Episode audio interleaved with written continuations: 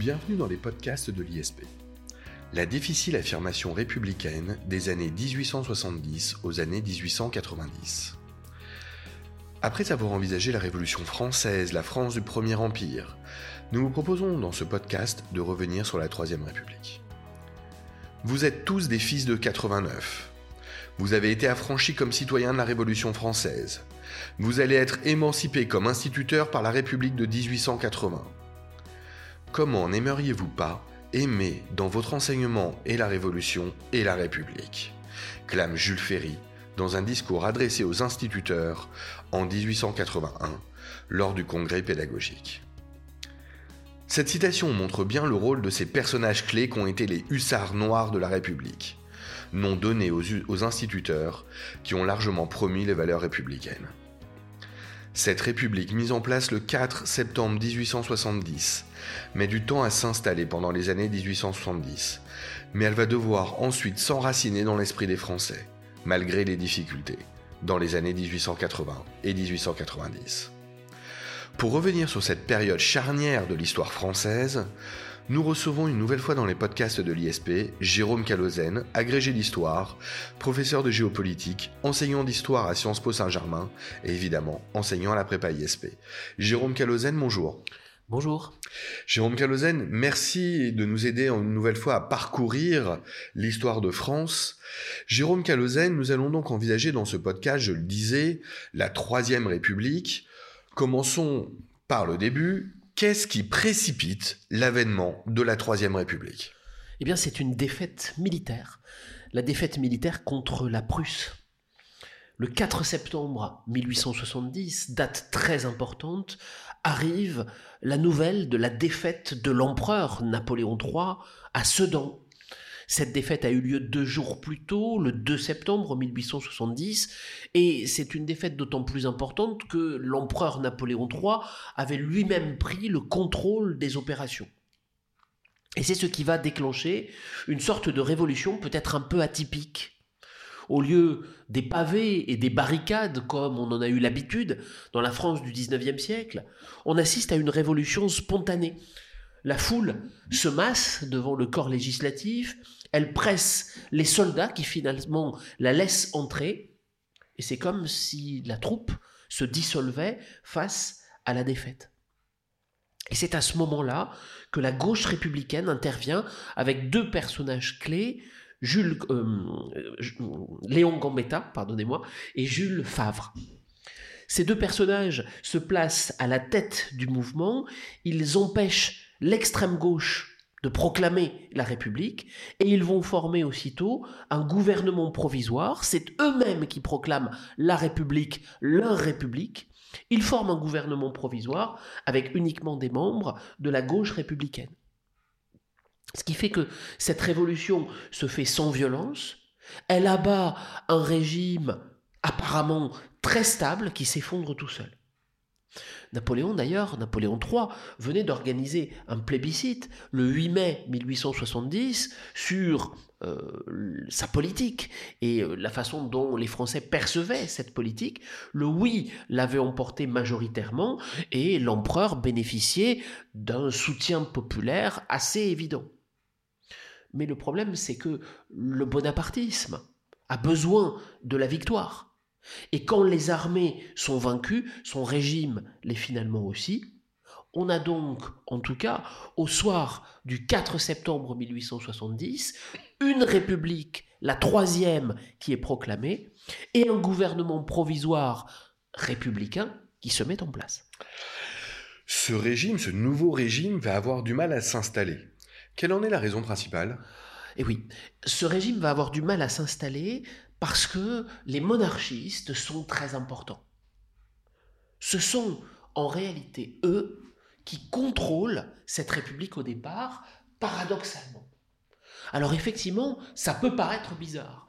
On a une partie de l'élite politique qui va proclamer la République le 4 septembre 1870, mais en réalité, les élus vont être en majorité monarchistes. Qu'est-ce qui s'est passé? La France est vaincue par la Prusse, et Bismarck, le chancelier prussien puis allemand, victorieux, veut que la paix soit signée. Mais cette paix ne doit pas être signée pour lui, pour qu'elle soit légitime, ne doit pas être signée par un gouvernement provisoire, qui serait peu légitime pour lui. Il veut une paix réelle et officialisée par un gouvernement et une assemblée légitime. Et donc il impose des élections qui sont organisées en France en février 1871. Et lors de ces élections, alors que la France est dans une situation assez dramatique, eh bien, la population française va élire, presque assez logiquement, les notables, les nobles locaux, qui sont, pour l'essentiel, monarchistes. Ce qui fait que cette France de la Troisième République est en réalité dirigée par une assemblée de monarchistes. Et ensuite, on a Patrice de MacMahon, un monarchiste lui aussi, qui est désigné comme président de la République en 1873. Jérôme Calozen, on est à un moment de l'histoire qui m'a toujours posé un problème de compréhension. Euh, les monarchistes sont au pouvoir, vous venez de le dire. Pourquoi n'ont-ils pas rétabli à nouveau la monarchie tout simplement Eh bien, parce que ces monarchistes sont divisés. Les divisions chez eux sont telles qu'ils sont dans l'incapacité de mener une politique cohérente. Deux, voire trois branches de monarchistes s'opposent. D'abord, les légitimistes. Les légitimistes sont partie prenante de la famille régnante traditionnelle, légitime, les Bourbons. Pour beaucoup, ce sont des utopistes réactionnaires. Ils sont réunis autour du comte de Chambord, le petit-fils de Charles X, et pour beaucoup, ils veulent rétablir une sorte d'ancien régime. Deuxième branche des monarchistes, les orléanistes. Eux, ils sont partisans de la famille des Orléans, celle de Louis-Philippe Ier qui a régné de 1830 à 1848. Ils sont regroupés autour du comte de Paris, mais il faudrait rajouter une troisième branche, royaliste si on veut dire, les bonapartistes, qui sont à cette époque peu nombreux, minés par la défaite, mais qui restent assez importants dans certaines régions, notamment la Corse. Et alors, face à ces divisions, la droite monarchiste, elle est majoritaire, mais elle ne peut mener aucune politique. C'est ce qui va expliquer qu'elle va porter à sa tête Thiers. Alors Thiers, euh, il a, euh, c'est un vieux routier de la politique. Il a été euh, membre de différents gouvernements, notamment sous la Restauration. C'est lui qui a fait monter Charles X sur le trône en 1824 à la mort de son frère Louis XVIII, et il est nommé chef du pouvoir exécutif de la République. Qu'est-ce que ça veut dire ça? Ben, Ça veut dire que cette République, elle est conçue comme provisoire. Et ce régime provisoire doit faire face à une situation difficile. Le pays est envahi par les Prussiens qui mettent le siège devant Paris. Les royalistes euh, ont été élus pour faire la paix. Les Parisiens sont exaspérés par le siège. Et l'Assemblée nationale va s'installer à Versailles. Elle prend la décision de supprimer la solde des gardes nationaux. Et on sent déjà une tension montée dans Paris qui subit le siège, à qui on coupe les vivres et qui a pourtant voté royaliste. Et donc, on voit que les divisions des royalistes, elles empêchent véritablement un rétablissement de la monarchie parce qu'on ne s'accorde pas sur un successeur, mais les divisions des royalistes, elles empêchent aussi de rétablir l'ordre. C'est ce qui va mener à un autre moment important de l'histoire de France, bien connu, c'est ce qui va mener à la commune de Paris, euh, ce qui constitue une autre difficulté pour la Nouvelle République. Alors oui, en effet, euh, la République va être attaquée à l'extrême droite par les royalistes, mais aussi à l'extrême gauche par ce qu'on désignera comme les communards. Les Parisiens avaient acheté des canons. Seulement le 18 mars 1871, le gouvernement fait rassembler ces canons pour les faire retirer par l'armée. Et ces canons sont le symbole de la volonté parisienne de résistance. Et face à cela, Face à cette volonté des Versaillais, des Parisiens se pressent autour de ces canons pour empêcher leur prise par l'armée. Une partie de l'armée passe dans l'autre camp, des affrontements éclatent et deux généraux sont fusillés. c'est le début de l'affrontement entre Versailles et Paris, et on parle d'une radicalisation des conflits. C'est le début de la commune de Paris, le 18 mars 1871. Le gouvernement d'ailleurs va abandonner Paris, et il y a une situation de vide du pouvoir qui est rapidement comblée par la création de cette commune. Après l'affaire des canons, le Conseil de la commune est donc formé par les plus radicaux des républicains. Ce Conseil de la commune, il prend des décisions symboliques, l'adoption du drapeau bleu-blanc-rouge, la proclamation de l'autonomie des provinces de France.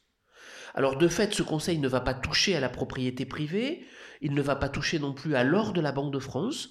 Il y a quand même un caractère spontané des événements. Thiers, le chef du pouvoir exécutif de la République, laisse faire comme s'il abandonnait Paris. Alors il va chercher d'abord à abattre les communes de province, puisque certains de ces mouvements avaient essaimé en province. Il abat les communes de province avec l'accord de Bismarck, et il reconstitue une armée, ce que laissera faire l'Allemagne. Cette armée comptera environ 1,3 million d'hommes, elle sera dirigée par MacMahon, et il va s'en suivre un second siège de Paris par les Français. Ça veut dire que ce sont les Versaillais les Français qui font le siège de Paris et qui va se terminer par une répression sanglante en mai 1871. On parle de la semaine sanglante. Il y aura environ 20 000 fusillés, des milliers de déportés. Cette répression ne se justifiait peut-être pas militairement, mais elle pose une véritable question. Pourquoi cette violence? On voit en tout cas que les divisions à l'intérieur de la France, elles sont extrêmement importantes ici. Par ailleurs, la paix avec la Prusse est également signée, mais à des conditions très dures. Et oui. Euh, une fois la commune de Paris réduite, c'est le traité de Francfort, signé en 1871, qui va organiser la paix. En vertu de ce traité, la France perd l'Alsace et la Lorraine. La France perd globalement 14 500 km, près de 1700 communes et 1,6 million d'habitants. Le territoire cédé comprend environ 20% du potentiel minier et sidérurgique français, ce qui est évidemment non négligeable. Les termes du traité prévoient également une indemnité de guerre de 5 millions de francs or à verser en 3 ans. Et en gage de ce paiement, les Allemands obtiennent l'occupation d'une partie du territoire, six départements, et jusqu'au paiement complet de cette somme. Finalement, en 1873, un an avant l'échéance, Thiers obtient l'évacuation du territoire. Il paye les 5 millions de francs d'indemnité de guerre très rapidement parce qu'il a fait une levée d'impôts conséquente. Il n'y a pas de constitution à cette République. Comment est-ce possible? Alors, effectivement, c'est quelque chose, c'est une situation qui est très très particulière. Compte tenu des hésitations, on en revient aux divisions des monarchistes, eh bien, compte tenu des hésitations, les monarchistes ont considéré que la République ne pouvait être que provisoire. Ils espéraient toujours, même s'ils n'ont pas pu, instaurer la monarchie. Et ça s'avère impossible. Et donc, en 1875, plusieurs lois constitutionnelles viennent définir la nature du régime. Alors, l'adoption de ces lois constitutionnelles va se faire assez difficilement. Il a fallu près de cinq ans entre la proclamation de la République, je le rappelle le 4 septembre 1870, et l'adoption de la première loi le 24 février 1875. L'épisode le plus marquant est certainement ce qu'on appelle l'amendement Wallon, qui, adopté à une voix près, en janvier 1875, instaure définitivement la forme républicaine du gouvernement. On dit souvent que cette constitution de la Troisième République est composée de trois grandes lois constitutionnelles. La loi du 24 février 1875 qui organise le Sénat, la loi du 25 février 1875 qui organise les pouvoirs publics, et la loi du 16 juillet 1875 qui est relative aux relations entre les pouvoirs publics. Ces institutions, les républicains vont donc les conquérir peu à peu. Comment? Alors effectivement, la République, elle est dirigée par des monarchistes, mais progressivement, les républicains vont conquérir ses institutions, très progressivement. Et l'un des moments les plus importants, c'est la crise du 16 mai 1877. Une des conséquences euh, de, euh, des divisions des monarchistes, c'est que progressivement, les républicains vont l'emporter. En 1876, les républicains remportent les élections législatives. Et comme ils ont la majorité à euh, l'Assemblée nationale, eh bien, le président de la République, MacMahon, se résout à appeler, à nommer comme président du Conseil Jules Simon, un républicain. Le problème, c'est que ces deux personnages s'entendent difficilement, et le 16 mai 1877, le président de la République, donc MacMahon, va renvoyer son chef du gouvernement à cause d'indifférence sur les questions religieuses, et il le remplace par le très conservateur Albert de Breuil. La Chambre des députés proteste, et du coup, MacMahon utilise l'un des droits qui lui avait été donné, la dissolution de la Chambre. Il prononce cette dissolution le 22 juin 1877 et on a donc un vrai bras de fer entre le pouvoir exécutif et le pouvoir législatif. On va donc organiser de nouvelles élections et il s'ensuit une vive campagne dans tout le pays qui va renforcer encore plus le camp républicain et donner à la Chambre, finalement, la préséance sur le président. Gambetta, à cette occasion, déclare à propos de MacMahon, il faudra se soumettre ou se démettre. Ce discours est d'ailleurs plutôt relayé au sein de la population. Et les élections, ces nouvelles élections législatives, sont très populaires. Il y aura plus de 80% de participation. Et sans surprise, les républicains l'emportent à nouveau, 327 sièges contre 207 pour les monarchistes en 1877. Et ici, on voit que finalement le camp des monarchistes, le camp de MacMahon, est de plus en plus désavoué. Par exemple, une branche des royalistes, les orléanistes, ne suivent plus MacMahon. Politiquement, MacMahon ne peut plus dissoudre, et ce qui fait que la dissolution va tomber en désuétude. À l'issue de cette crise du 16 mai, sans que l'on ne change une virgule aux lois constitutionnelles, eh bien, la Troisième République va basculer d'un régime présidentiel à un régime parlementaire où le président ne fera plus, j'utilise une expression qui a été à plusieurs reprises reprise par De Gaulle, le président ne fera plus qu'inaugurer les chrysanthèmes, c'est-à-dire en fait avoir une simple fonction honorifique. Et on voit donc comment les républicains ont pris le pouvoir. 1876, ils ont pris le pouvoir à l'Assemblée nationale. Et après, ils vont prendre le pouvoir progressivement. La pratique des institutions, elle est finalement aussi importante que les institutions. Il faut que l'opinion accepte ces institutions et cette pratique, et le président de la République va utiliser de moins en moins ses pouvoirs, parce que ça va rappeler la pratique politique de MacMahon. Et donc la Troisième République va devenir un régime parlementaire, contrairement à ce qui avait été peut-être prévu par les lois constitutionnelles. Et MacMahon, devenu impuissant, démissionne en 1879. Le 30 janvier 1879, un nouveau président est élu, Jules Grévy. Il est républicain. Et ce qui fait que finalement, en 1879, on peut considérer que les républicains ont l'ensemble des pouvoirs. Ils ont l'Assemblée nationale, ils ont la présidence de la République, ils ont le Sénat, ils ont la présidence du Conseil. Cette République euh, va s'enraciner par des symboles forts, euh, à l'instar de la Révolution française. Et oui, parce que en 1879, on a une première rupture. On peut considérer en 1879 que la Troisième République est installée. Mais ce n'est pas parce qu'elle est politiquement installée que dans l'esprit des gens, dans l'esprit des Français, elle est enracinée. Et elle est considérée comme le meilleur des régimes. Et donc c'est tout le boulot des républicains d'enraciner dans l'esprit des gens cette république par des symboles forts. Et en fait, L'idée, on en parlait dans le podcast sur le Premier Empire, l'idée va être de terminer la Révolution française. Et donc de rattacher cette Troisième République à la Révolution française.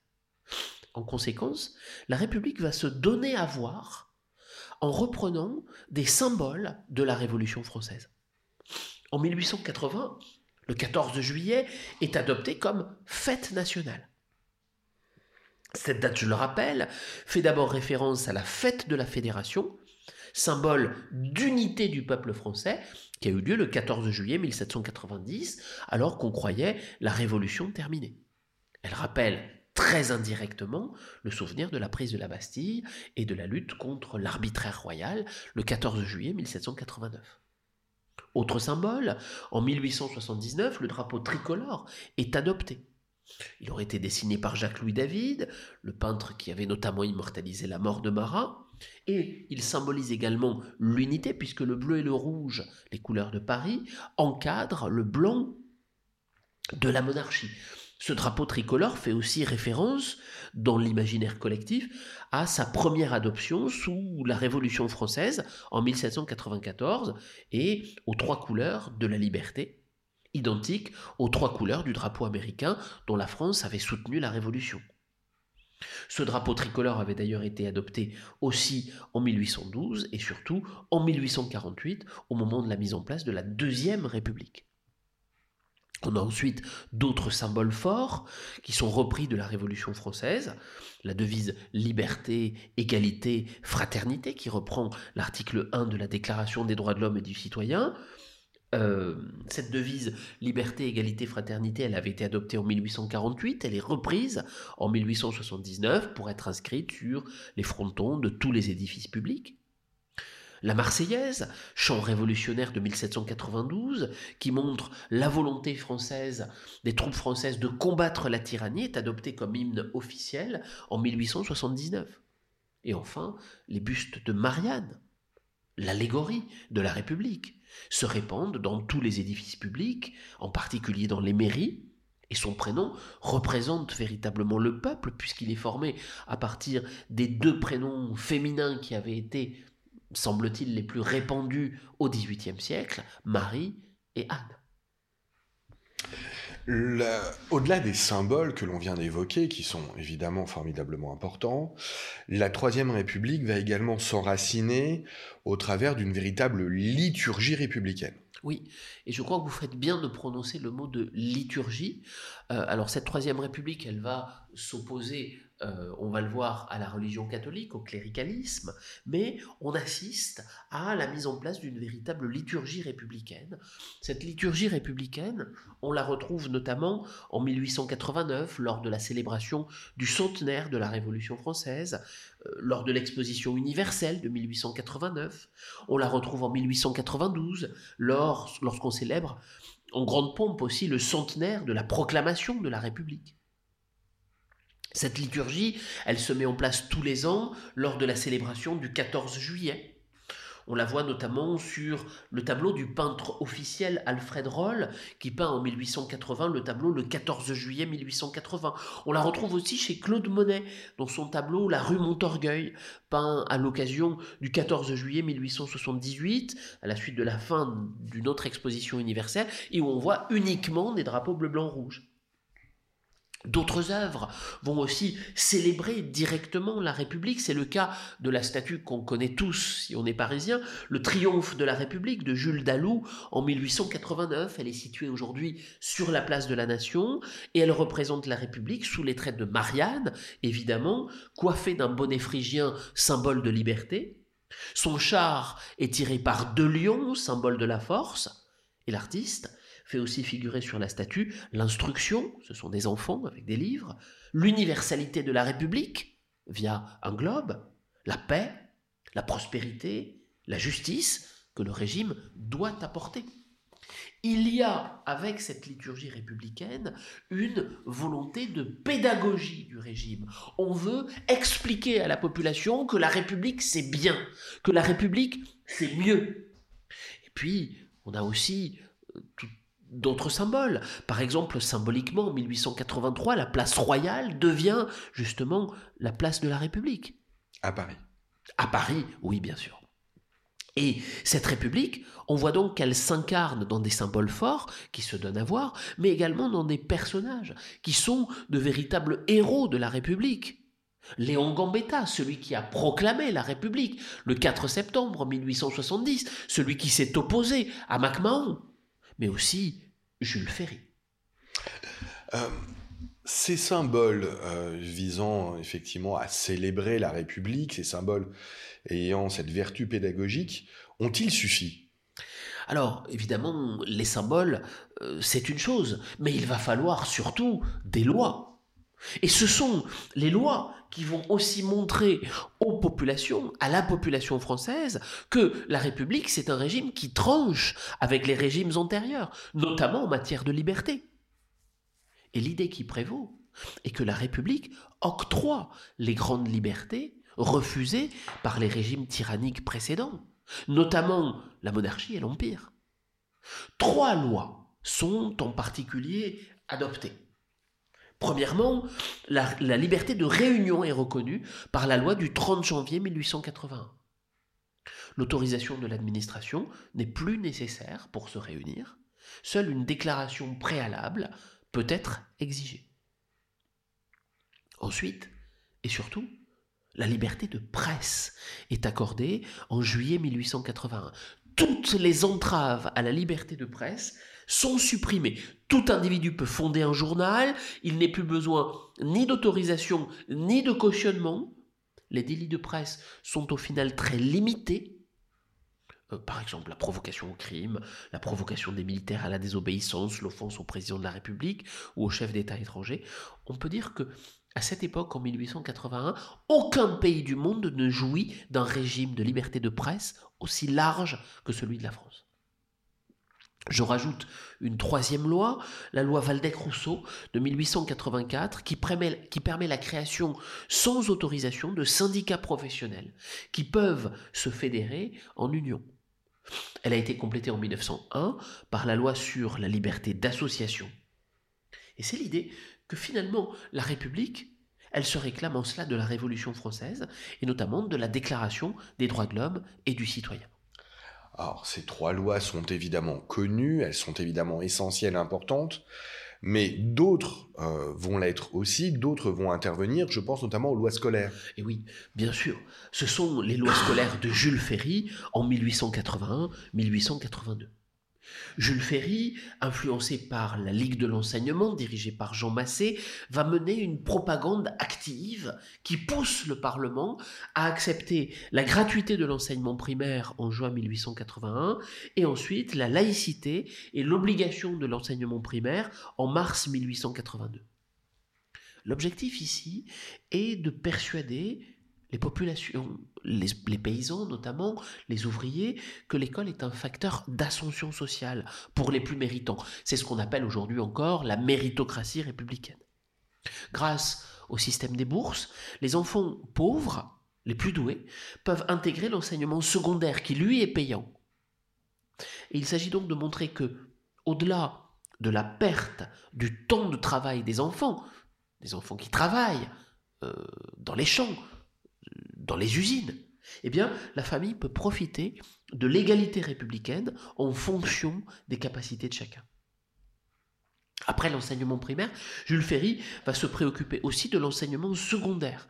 Sur la proposition du député Camille C, Ferry propose et obtient en 1880 la création de lycées de jeunes filles. L'objectif est en fait ici d'arracher à l'Église le monopole qu'elle possédait sur l'éducation du monde féminin. L'objectif est d'éviter que l'Église ne puisse continuer à pénétrer les foyers par l'intermédiaire des femmes. Et enfin, Ferry va rénover l'enseignement supérieur en précisant que l'État aura désormais, seul le pouvoir de délivrer des titres universitaires reconnus, c'est ce qu'on appelle encore aujourd'hui le monopole de la collation des grades. Euh, Jérôme Calosen, permettez-moi de rebondir sur euh, une chose dont vous venez de nous parler, euh, et notamment sur les rapports avec l'Église. Qu'est-ce qui change en matière religieuse à cette époque? Eh bien, ce qui change, c'est que la République, elle va lutter contre le cléricalisme, c'est-à-dire la volonté de l'Église d'influencer la politique. La Troisième République se construit contre l'Église. Alors attention, qu'on soit bien d'accord, la plupart des républicains sont croyants, ils ne sont ni athées ni agnostiques. Ils sont croyants. Mais ce qu'ils refusent, c'est l'influence de l'Église dans la vie politique. Parce que l'Église a toujours été associée à la monarchie ou à l'Empire. Et donc il s'agit de se débarrasser de cette influence. Et Jules Ferry va être l'un des chantres de cette lutte. Il veut lutter contre l'influence de l'Église, le gouvernement s'en prend aux congrégations religieuses. Les congrégations religieuses, ce sont des associations de catholiques qui se donnent, certaines missions, comme l'enseignement, par exemple les jésuites. Et par deux décrets, en mars 1881, le gouvernement oblige les jésuites à se disperser et leur interdit d'avoir des établissements secondaires. L'objectif, là aussi, est de soustraire définitivement les esprits des enfants aux religieux afin d'éviter qu'ils ne continuent à distiller une sorte de nostalgie monarchique. Et au-delà de la lutte contre les possibilités d'enseignement de la part des catholiques, il va s'agir de séparer les églises et l'État. Pour cela, il faut attendre 1905 et cette loi de séparation des églises et de l'État qui est votée. Cette loi de 1905, elle vient briser le concordat de 1801. Elle proclame la liberté de conscience, elle garantit le libre exercice des cultes et pose le principe de la séparation. En vertu de l'article 2 de cette loi, l'État ne reconnaît plus et ne subventionne plus aucun culte. De sorte que les ministres des cultes, les curés, les prêtres, ne sont plus payés par l'État. Et de même, l'État n'intervient plus dans la nomination des évêques. Les établissements publics du culte sont dissous, ils sont remplacés par des associations cultuelles, et cette loi, elle a été portée par de nombreux anticléricaux, dont en particulier Émile Combes, elle a été aussi proposée par Aristide Briand.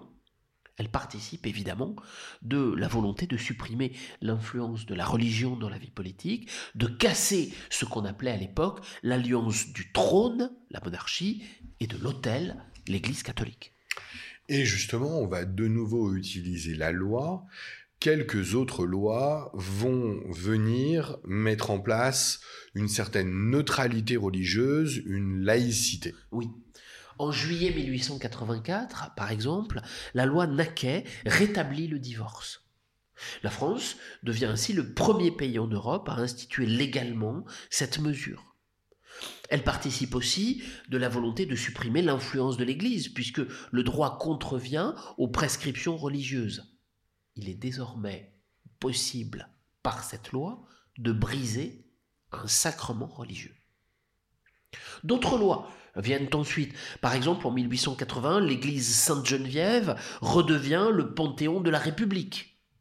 En 1885, lors des funérailles de Victor Hugo, on va assister à une véritable ferveur républicaine lorsque son, son cercueil y est placé.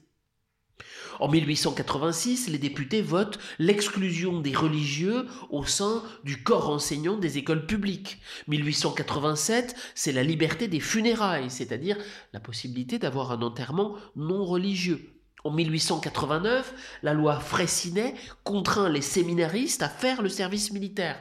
On a appelé ça la loi des curés sacodo. Bon, et plusieurs révisions constitutionnelles sont venues par exemple supprimer les prières publiques lors de l'ouverture des sessions à la Chambre des députés et au Sénat. Bref, on peut dire que cette République, elle se donne à voir. Elle utilise finalement un langage assez simple qui rappelle aux Français l'époque glorieuse de la Révolution, elle octroie les libertés, elle permet l'ascension sociale par l'école et elle débarrasse la vie politique d'une influence religieuse qui était jugée trop favorable à la monarchie. Grâce à ces symboles, grâce à ces lois, la République réussit à conquérir la majorité des Français. Un autre élément participe euh, de cette conquête, les institutions se stabilisent. Et oui, après les débuts difficiles du régime, des institutions se stabilisent assez rapidement, malgré, on l'a vu, l'absence de constitution à proprement parler. On a un régime qui finalement va durer. Et jusqu'à aujourd'hui, la Troisième République est le régime qui a le plus duré, en tout cas la République qui a le plus duré en France. Qu'est-ce qu'on a? Le pouvoir législatif appartient au Parlement qui est formé de la Chambre des députés et du Sénat. On a 615 députés qui sont élus pour 4 ans au suffrage universel masculin, 300 sénateurs qui sont désignés par un collège départemental composé de députés, de conseillers généraux, de délégués des conseils municipaux. Ils sont élus pour 9 ans, renouvelés par tiers tous les 3 ans. Et les députés et les sénateurs ont l'initiative des lois, ils votent les lois, ils peuvent réviser la Constitution, ils élisent le président de la République. Les sénateurs donnent en outre leur accord pour la dissolution de la Chambre. Le Sénat, lui, ne peut être dissous. Le pouvoir exécutif appartient au président de la République, le chef de l'État. Il est élu pour sept ans à la majorité absolue par le Parlement. Le président promulgue les lois. Il possède le droit de grâce. Il peut dissoudre la Chambre des députés après avis conforme du Sénat. En théorie, l'équilibre des pouvoirs est respecté, mais dans la pratique, comme on l'a vu depuis la crise du 16 mai 1877, c'est le pouvoir législatif qui domine. Par exemple, lorsque le président Jules Grévy est élu président de la République en 1879, il décide de renoncer à l'essentiel de ses pouvoirs et notamment à la dissolution. C'est ce qu'on a appelé la constitution Grévy, c'est-à-dire une pratique politique particulière qui consiste à faire en sorte que ce soit le législatif qui domine et l'exécutif, le président de la République, qui ne veut pas ressembler à un MacMahon, décide de renoncer à l'essentiel de son pouvoir pour n'avoir qu'un rôle honorifique. Ça montre bien, je crois, l'ancrage républicain, notamment de ce Jules Grévy, puisqu'il refuse la possibilité d'un retour du pouvoir personnel. Alors, on va avoir quelques révisions constitutionnelles, notamment aussi en 1884, qui viennent stabiliser ces institutions, les débarrasser des aspects trop monarchiques. Par exemple, on déclare inéligibles les membres de familles ayant régné sur la France, et on supprime aussi, en 1884, les 75 sénateurs qui avaient été déclarés inamovibles et qui sont remplacés au fur et à mesure de leur décès par des sénateurs élus. Alors, une stabilité politique, une stabilité institutionnelle toujours plus importante, mais la stabilité euh, qui caractérise de plus en plus la Troisième République est aussi économique. Oui.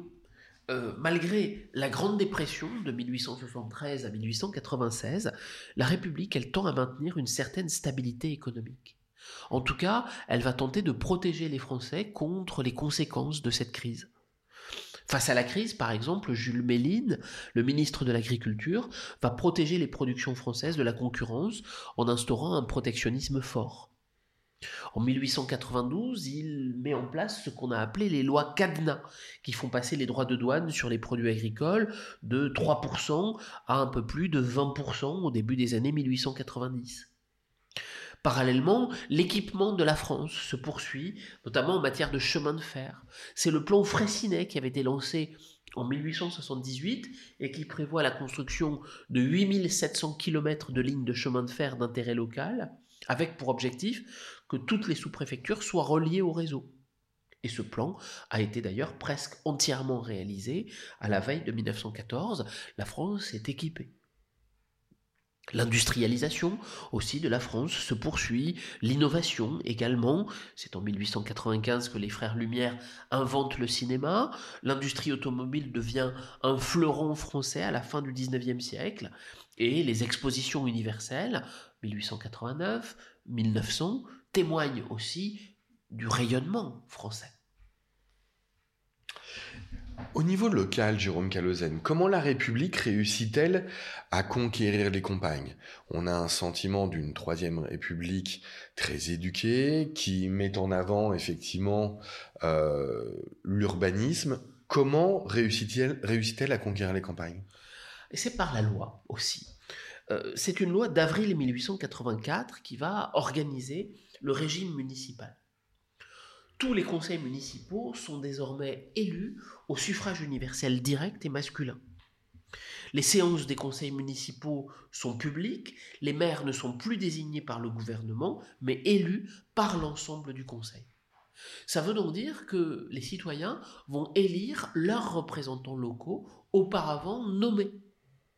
L'historien Maurice Agulon a cette expression que j'aime beaucoup et qui dit que la République entre au village. Ça montre que les régions rurales font un véritable apprentissage de la démocratie. Et ça va être une mesure importante parce que ça va attacher au final, définitivement ou presque, les paysans à la forme républicaine du régime. Alors il va y avoir évidemment un statut spécial pour la ville de Paris qui, jusqu'en 1977, euh, n'a pas de maire, mais elle a deux préfets, le préfet de police et le préfet de la Seine. Cette exception parisienne est tendue à la peur de l'agitation parisienne et notamment à l'épisode de la commune qu'on a déjà vu. Sur le plan politique, revenons-y, euh, on voit la Troisième République euh, donner une place réelle à des vrais partis politiques, à de réelles tendances politiques. Oui, c'est ça aussi qui fait que la démocratie s'enracine. Parce que la vie politique, elle tend à se structurer autour d'une droite, d'un centre et d'une gauche, même si les partis politiques, encore à l'époque, ne sont pas bien définis autour d'une ligne politique. À droite, par exemple, on trouve les légitimistes dont on a parlé, partisans d'un retour à la monarchie des Bourbons. Ils conservent une certaine influence dans les campagnes de l'Ouest. Ils ont, on l'a vu, une conception plutôt traditionnelle de la monarchie, mais leur influence, elle décline plutôt. Un peu moins à droite, mais toujours à droite, les orléanistes, partisans d'une monarchie plus libérale, partisans de la branche des Orléans qui acceptent en général le régime républicain, même s'ils restent dans l'opposition. Ils se préoccupent en réalité peu du régime politique, ils se préoccupent très peu de la religion. Ce qu'ils veulent, c'est que l'on continue à faire des affaires. Ils représentent en réalité la bourgeoisie d'affaires et ils sont très attachés au principe du libéralisme économique. Toujours à droite, les bonapartistes, alors eux restent de plus en plus confidentiels, ils ne font de bons scores qu'en Corse et dans quelques localités du Sud. Au centre, au centre, on trouve les républicains. Ces républicains sont unis pour défendre la République, mais ils sont divisés dès qu'il s'agit de gouverner. Cette majorité, elle est partagée entre d'un côté ce qu'on appelle la gauche républicaine de Jules Ferry et de l'autre côté l'Union républicaine de Gambetta. En fait, on se rend compte que ces leaders républicains, qui autrefois étaient plutôt radicaux, sont devenus très modérés sont devenus très partisans d'une république qu'on pourrait appeler bourgeoise, qui convient au plus grand nombre, et notamment aux classes moyennes. Et en fait, ces républicains, ils ont compris l'épisode de la Commune de Paris. Ils ont tiré aussi les leçons de la Deuxième République, en se disant qu'il ne faut pas que cette République soit trop extrémiste au départ. Elle doit au contraire rassembler une frange beaucoup plus large de la population. C'est la raison pour laquelle ces républicains, on leur donne souvent le nom d'opportunistes. Ces républicains opportunistes, mais en fait, ils sont libéraux en économie, conservateurs dans l'ordre politique et social, puisqu'ils ne cherchent pas du tout à remettre en cause les fondements de la Constitution de 1875. Ils sont en revanche, ces républicains opportunistes, soudés par un anticléricalisme virulent. À gauche, à gauche, on a deux tendances. Les radicaux, qui sont désormais au centre-gauche, ils s'organisent en parti politique en 1901, ils sont menés par Clémenceau, ils se renforcent et ils veulent une république plus sociale. Mais leur programme, là aussi, devient de plus en plus modéré au tournant du siècle. Euh, leurs revendications sont diverses, la suppression du Sénat, la séparation des églises et de l'État, la décentralisation administrative, ils veulent aussi un impôt sur le revenu, la réduction de la journée de travail, la responsabilité patronale en cas d'accident du travail. Et à gauche des radicaux, on a les socialistes. Alors eux qui sont très minoritaires à cette époque, ils sont surtout très divisés, ils sont menés par des chefs comme Jules Gued, Paul Brousse, et ils se réunissent finalement autour de Jean Jaurès en 1905, qui crée un parti socialiste réformiste, la SFIO, section française de l'internationale ouvrière, et qui renonce à la révolution. Au-delà du pluripartisme, c'est un autre vecteur fort de la démocratie qui connaît un véritable âge d'or à cette époque. Évidemment, on parle de la presse, et notamment de la presse écrite. Oui, c'est l'âge d'or, comme vous le dites, de la presse écrite. La presse devient de plus en plus importante grâce à un certain nombre de facteurs. D'abord, la législation s'assouplit. On a vu comment la loi de 1881 sur la liberté de la presse avait été euh, très très large mais aussi il y a l'alphabétisation qui progresse. Les gens savent lire. Et le coût de la presse va s'abaisser grâce à l'industrie, grâce à l'industrialisation, au système de la rotative, qui diminue le prix de fabrication. Du coup, cette presse, elle se diversifie. Alors on a par exemple le Petit Journal. Petit Journal a été fondé sous le Second Empire en 1863. Il perdure sous la Troisième République, il touche surtout un public très populaire, son tirage ne cesse d'augmenter. On peut citer aussi le Petit Parisien, fondé en 1876, qui est l'un des principaux journaux sous la Troisième République. Il affiche une tendance qui est plutôt radicale. Un autre journal, Le Matin, créé en 1883, est plutôt d'orientation républicaine modérée. Mais la presse, elle joue aussi un rôle croissant dans la vie politique et notamment dans certaines affaires. Par exemple, dans le cadre du scandale de Panama, la presse antisémite d'extrême droite s'est largement exprimée. On peut citer euh, un, un, journal particulièrement antisémite, La Libre Parole de Drummond. Et dans l'affaire Dreyfus, la presse a joué aussi un rôle capital dans l'affrontement entre Dreyfusards et anti-Dreyfusards. Je rappelle que c'est dans le journal L'Aurore, le journal de Clémenceau, que Zola publie J'accuse en janvier 1898. Euh, Jérôme Calozène, revenons sur un point qui m'interpelle toujours autant, les monarchistes. Les monarchistes dans tout cela, où est-ce qu'ils se situent? Vous avez dit euh, à droite des partis politiques, mais il en reste encore? Alors, les monarchistes, ils ont surtout échoué à établir, rétablir la royauté. Les orléanistes étaient prêts à se rallier au départ au Bourbon, le comte de Chambord, mais celui-ci avait affiché des ambitions trop élevées. En 1871, par exemple, on lui avait proposé le trône. Il avait renoncé en partie au trône en affirmant qu'il ne pouvait renoncer, je cite, au drapeau blanc d'Henri IV, c'est-à-dire en gros à la restauration d'une monarchie absolue, ce qui était impensable compte tenu de tous les épisodes révolutionnaires de la fin du XVIIIe et du XIXe siècle. En 1873, on tente de lui reproposer le trône, ce qui échoue à nouveau. Et finalement, la mort sans enfant du comte de Chambord en 1883 va désillusionner les légitimistes. Le nouveau prétendant va être Jean de Bourbon, sans grand succès. Les bonapartistes se retrouvent sans véritable prétendant suite à la mort du prince impérial en Afrique du Sud en 1879. Et on voit que finalement, ces monarchistes, dans une acception la plus large possible, eh bien, diminuent en influence, les querelles entre les maisons se développent et elles rendent toute restauration monarchique impossible.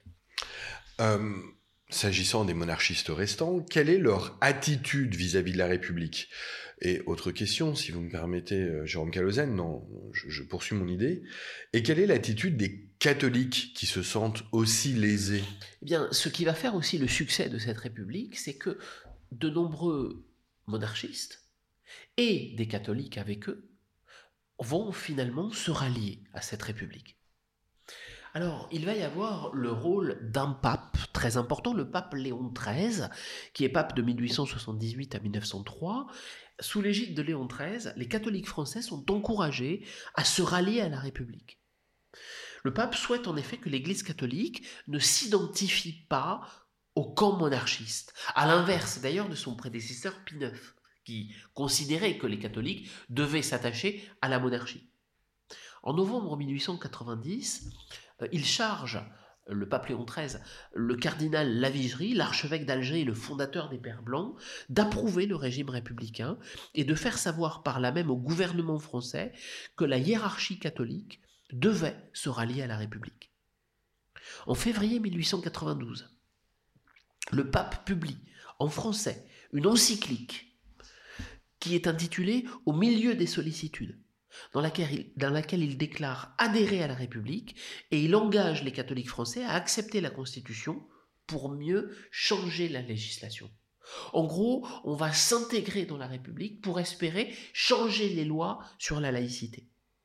Alors cette position a entraîné une véritable scission au sein des catholiques français, mais une majorité se mit progressivement à accepter la République tout en la souhaitant conservatrice. Donc on voit en réalité que les orléanistes, quasiment tous, une partie des légitimistes étaient monarchistes, et puis beaucoup de catholiques se sont ralliés à cette République. Alors, stabilité politique, stabilité institutionnelle, pluripartisme, euh, liberté de la presse, ralliement même des monarchistes et euh, de nombreux catholiques. Euh, la République, la Troisième République s'est enracinée, c'est un succès, et pourtant, la Troisième République connaît des crises. quelle est pour vous la plus importante, Jérôme Calozen alors, je ne sais pas si c'est la plus importante, en tout cas, celle qui vient la plus importante en premier est la crise boulangiste.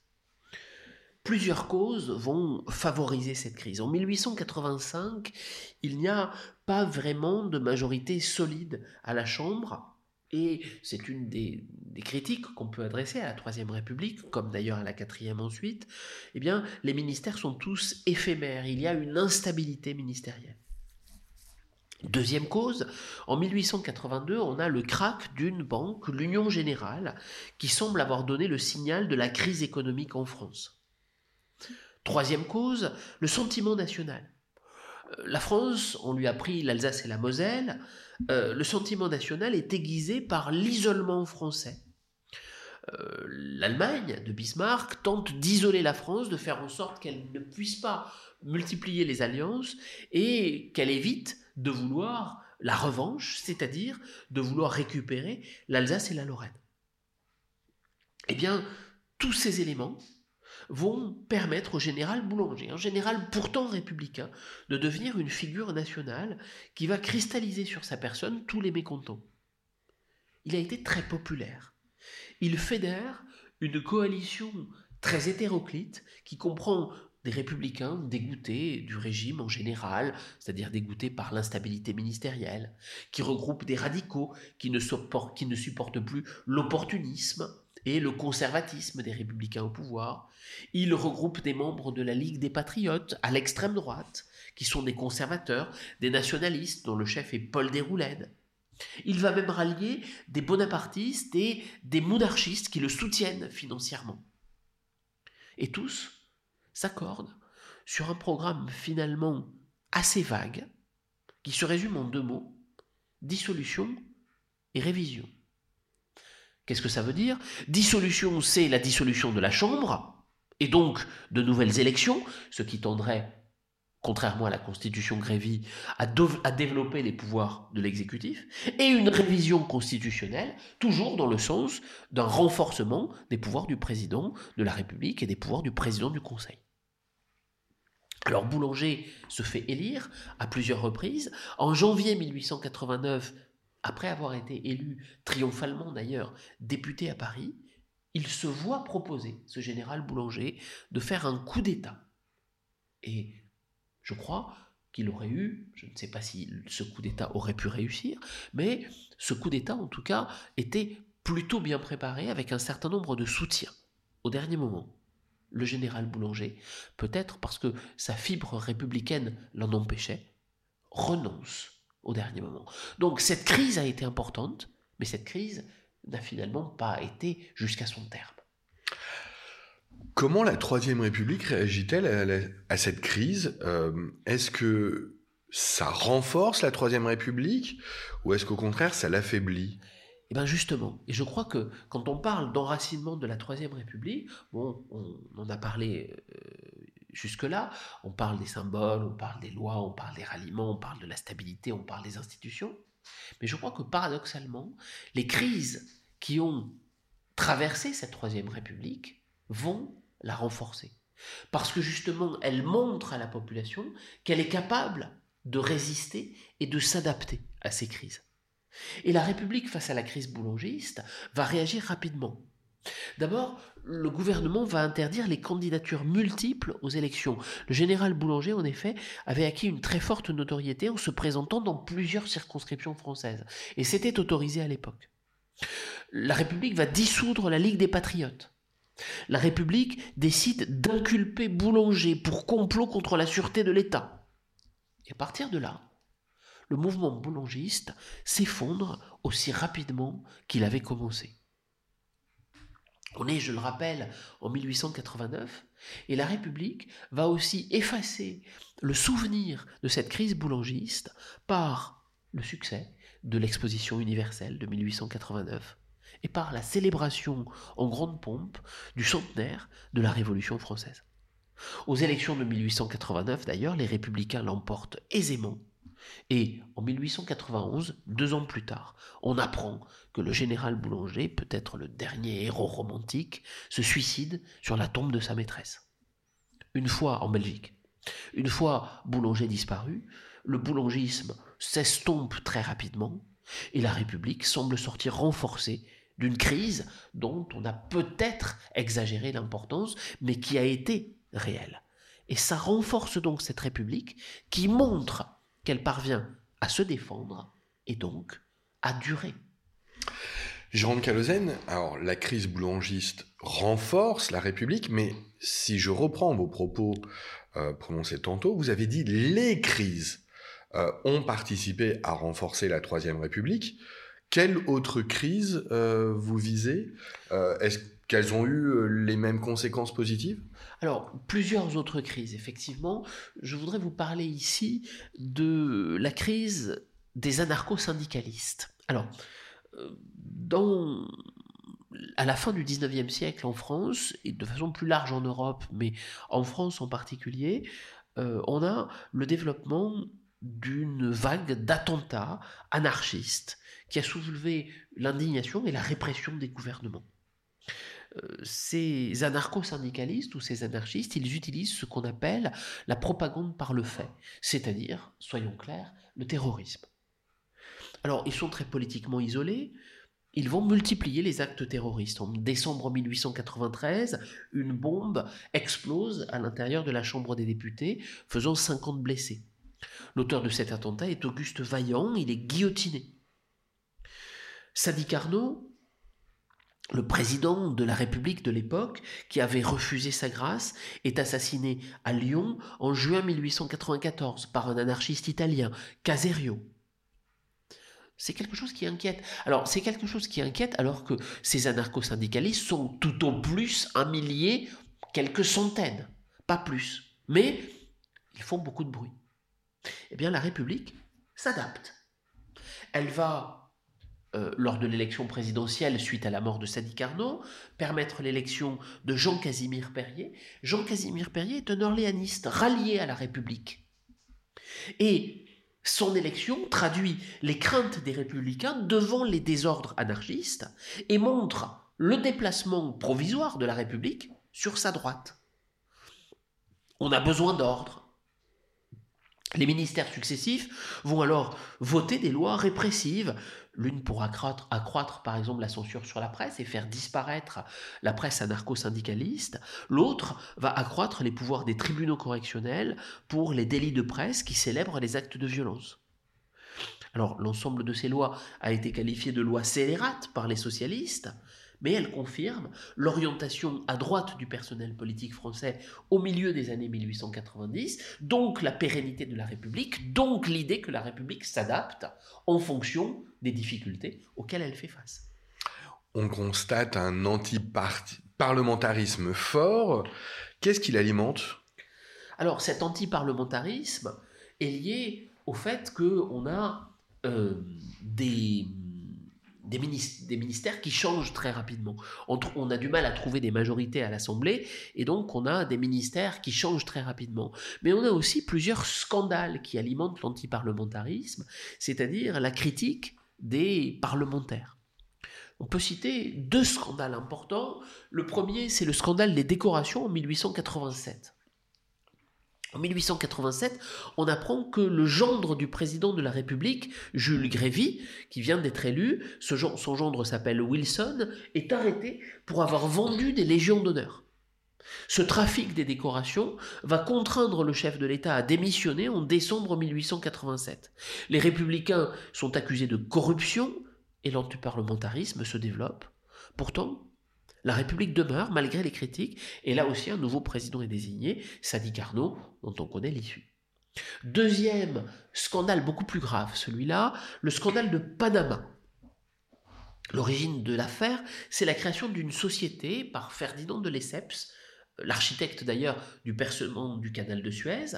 Cette société est créée avec euh, Ferdinand de Lesseps et Gustave Eiffel, celui de la tour Eiffel, pour percer l'isthme de Panama et permettre à l'océan Atlantique et à l'océan Pacifique d'être reliés. Alors des difficultés imprévues euh, sont survenues, les capitaux nécessaires au bon fonctionnement des travaux avaient été imprudemment dépensés, et face à ces difficultés, la société formée par Lesseps et Eiffel décide de corrompre des députés afin qu'elle puisse émettre des actions, alors que la société était déjà au bord de la faillite en 1889. Et en fait, euh, les députés vont donner l'autorisation à cette société d'émettre des actions, ce qui fait que des Français vont acheter ces actions, et juste après, la société va être déclarée en faillite. Donc là, c'est quand même une grosse arnaque. La presse alors la presse d'extrême droite, surtout, la libre parole de Drummond, a été à l'origine de la révélation de l'affaire en 1889. Elle a été un tout petit peu étouffée par la crise boulangiste, mais elle va prendre de l'ampleur et elle va accuser les chécards, c'est-à-dire les députés corrompus accusés d'avoir touché des chèques. Et la mise en liquidation de la société a ruiné de nombreux épargnants. Et euh, ça a entraîné en 1892 la chute de nombreux ministères. Là aussi, face à cette crise, face aux soupçons de corruption, la République demeure. Et ça a entraîné un renouvellement du personnel politique avec l'arrivée au pouvoir d'une nouvelle génération d'hommes politiques comme Raymond Poincaré, euh, Théophile Delcassé ou Louis Barthou.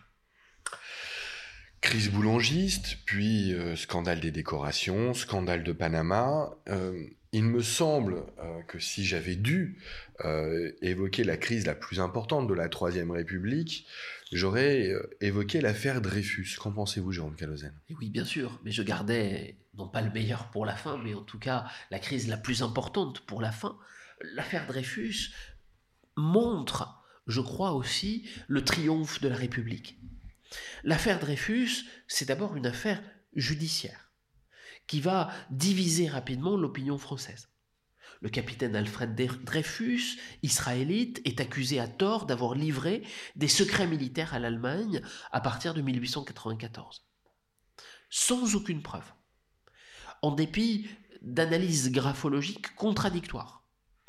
Le capitaine Dreyfus est condamné à la déportation en Guyane. Et c'est là que cette affaire judiciaire devient une affaire politique, dès lors que son frère réussit à lancer une campagne de presse colonel Picard découvre alors que le vrai coupable est le commandant Esterhazy. Pourtant, l'armée refuse de remettre en cause son jugement, Picard est écarté, Esterhazy innocenté. Et dès lors, on a un affrontement entre les Dreyfusards et les anti-Dreyfusards. D'un côté, avec les Dreyfusards, on soutient le droit, la justice, de l'autre côté, les anti-Dreyfusards veulent soutenir l'armée, considérée comme l'arche sainte de la nation. Dans une période où il faut récupérer l'Alsace et la Moselle, on ne peut pas critiquer la Grande Muette. Et les passions atteignent leur apogée en 1898, lorsqu'on découvre qu'une partie des pièces qui ont servi à condamner Dreyfus étaient des faux. Son auteur avoue avoir fabriqué ces documents dans un but purement patriotique et se suicide dans sa cellule. Les démissions à l'état-major, les démissions au ministère de la guerre se succèdent et en août septembre 1899, un nouveau conseil de guerre a lieu qui refuse de trancher entre la culpabilité et l'innocence de Dreyfus, cette dernière étant pourtant prouvée. Dreyfus, en fait, est déclaré coupable, mais avec des circonstances atténuantes. Du coup, et c'est là où on voit tout le pouvoir de la République, le président de la République de l'époque, Émile Loubet, va décider de gracier Dreyfus. En 1906, La Cour de cassation annule les précédents jugements, affirme que Dreyfus a été condamné à tort et il est réintégré dans l'armée. Dans cette affaire, l'unité française a été sérieusement entamée. Et pourtant, là aussi, la République demeure, elle montre qu'elle est capable, contre l'avis de l'armée, de mettre en lumière la vérité, malgré des intérêts censés être supérieurs de la nation, à savoir, encore une fois, la revanche, l'idée qu'il ne fallait pas remettre en cause la Grande Muette. Alors Jérôme Calozène, vous venez de nous le démontrer euh, par plusieurs illustrations et, en dernier lieu par euh, les suites de l'affaire Dreyfus.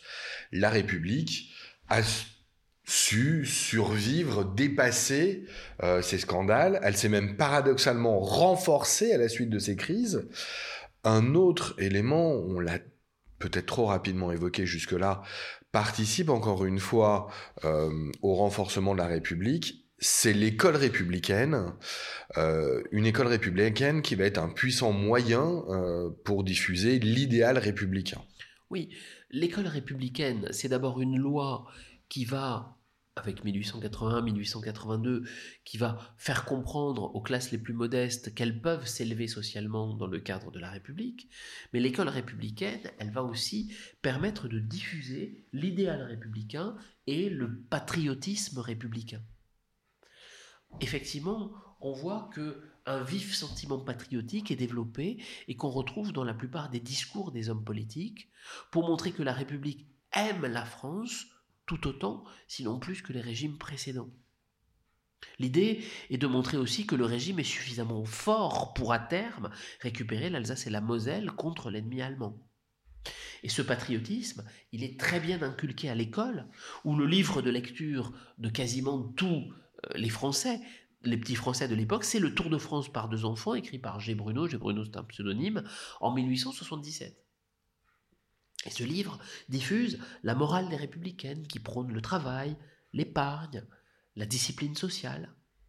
Et cette histoire de deux enfants orphelins obligés de quitter leur région natale, l'Alsace, témoigne aussi d'un certain courant revanchard, la République est propre, est apte à récupérer l'Alsace et la Moselle.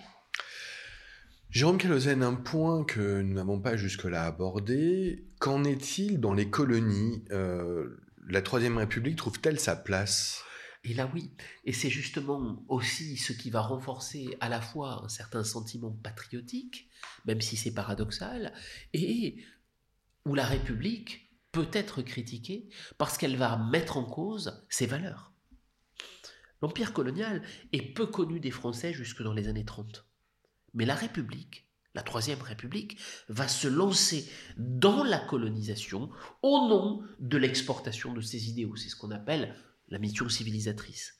On peut citer ici le discours de Jules Ferry, très célèbre, du 28 juillet 1885, qui le montre lorsqu'il affirme, je cite, Est-ce qu'il est possible de nier que ce soit une bonne fortune pour ces malheureuses populations de l'Afrique équatoriale de tomber sous le protectorat de la nation française. L'idée de Ferry, qui porte son propos, est que la France républicaine va mettre fin à l'esclavage, va apporter les lumières de la Révolution à des peuples jugés inférieurs, va imposer la République face à des régimes tyranniques dans les tribus notamment africaines. C'est au nom de la République qu'on colonise, au nom de ses valeurs, même si on est d'accord, c'est une grande hypocrisie. Et cette idée est loin de faire l'unanimité. Elle va susciter de vives oppositions à droite et à gauche. Une opposition d'ailleurs, ça peut paraître paradoxal, mais ça ne l'est pas, à l'extrême droite. L'extrême droite va être au départ contre la colonisation parce qu'elle considère que la priorité, c'est de, de, récupérer l'Alsace et la Moselle. Paul Déroulède, le chef de la Ligue des Patriotes, affirme en s'opposant à la colonisation J'ai perdu deux sœurs et vous m'offrez vingt domestiques. Les deux sœurs étant évidemment l'Alsace et la Moselle, les vingt domestiques étant les colonies. Mais l'opposition vient aussi de la gauche, et on peut citer le discours de Clémenceau euh, en réponse au discours de Ferry, le 30 juillet 1885, Clémenceau qui refuse d'adhérer au discours de la mission civilisatrice et surtout au discours sur l'inégalité des races. Il n'empêche que la colonisation se veut aussi être un élément qui marque le triomphe d'un régime qui est amené à s'exporter pour le bien de l'humanité dans la droite ligne des révolutions de 1793-1794, qui sont censées, encore une fois, apporter le progrès. Bref, euh, Jérôme Calezen, on peut dire en, 1899, au moment où débute donc la belle époque, que la République a triomphé. Et eh oui, euh, en 1899, la République, je crois qu'elle est enracinée. En 1899, Paul Déroulède, encore lui, tente un coup d'État. Il est rapidement arrêté, jugé en haute cour et banni. Les soutiens ne semblaient pas suffisants y compris dans l'armée. Je crois que c'est la meilleure preuve selon laquelle le sentiment républicain avait progressé. Au début du XXe siècle, certains remettent en cause la République encore, mais ils restent peu nombreux. La plupart sont des monarchistes qui sont regroupés au sein de l'Action française, fondée en 1898, dans le cadre justement de l'affaire Dreyfus. L'Action française est dirigée par Charles Maurras, elle est relativement confidentielle. Ce qui favorise finalement, et pour en terminer là, son enracinement définitif, mais c'est finalement la victoire de la République dans le cadre de la Première Guerre mondiale en 1918. La, la République triomphe de l'Empire allemand, un régime politique qui est censé être plus stable. Et c'est la République qui va récupérer les provinces perdues. Et enfin, la durée de la Troisième République, elle contribue également à créer une tradition, une expérience démocratique qui permette peut-être à la France de ne pas céder dans les années 30 aux sirènes fascistes, malgré la multiplication des ligues d'extrême droite. Alors il faut quand même le dire, l'avouer. Cela ne va pas empêcher cette République de se saborder le 10 juillet 1940, suite à la défaite contre les Allemands, pour donner le pouvoir au maréchal Pétain. Mais c'est peut-être aussi l'esprit républicain qui explique l'incarnation par la résistance d'une certaine continuité républicaine. Jérôme Calozen, merci. Euh, merci euh, de, ce podcast sur euh, absolument passionnant sur sur l'enracinement de la Troisième République. Vous en avez terminé en évoquant eh bien le maréchal Pétain, la résistance qui s'est opposée à son régime. si vous le voulez bien, Jérôme Calozen, nous en parlerons dans un prochain podcast. Avec grand plaisir. En attendant, je vous remercie une nouvelle fois au nom de tous nos auditeurs euh, pour euh, vos merveilleux enseignements. Merci à vous.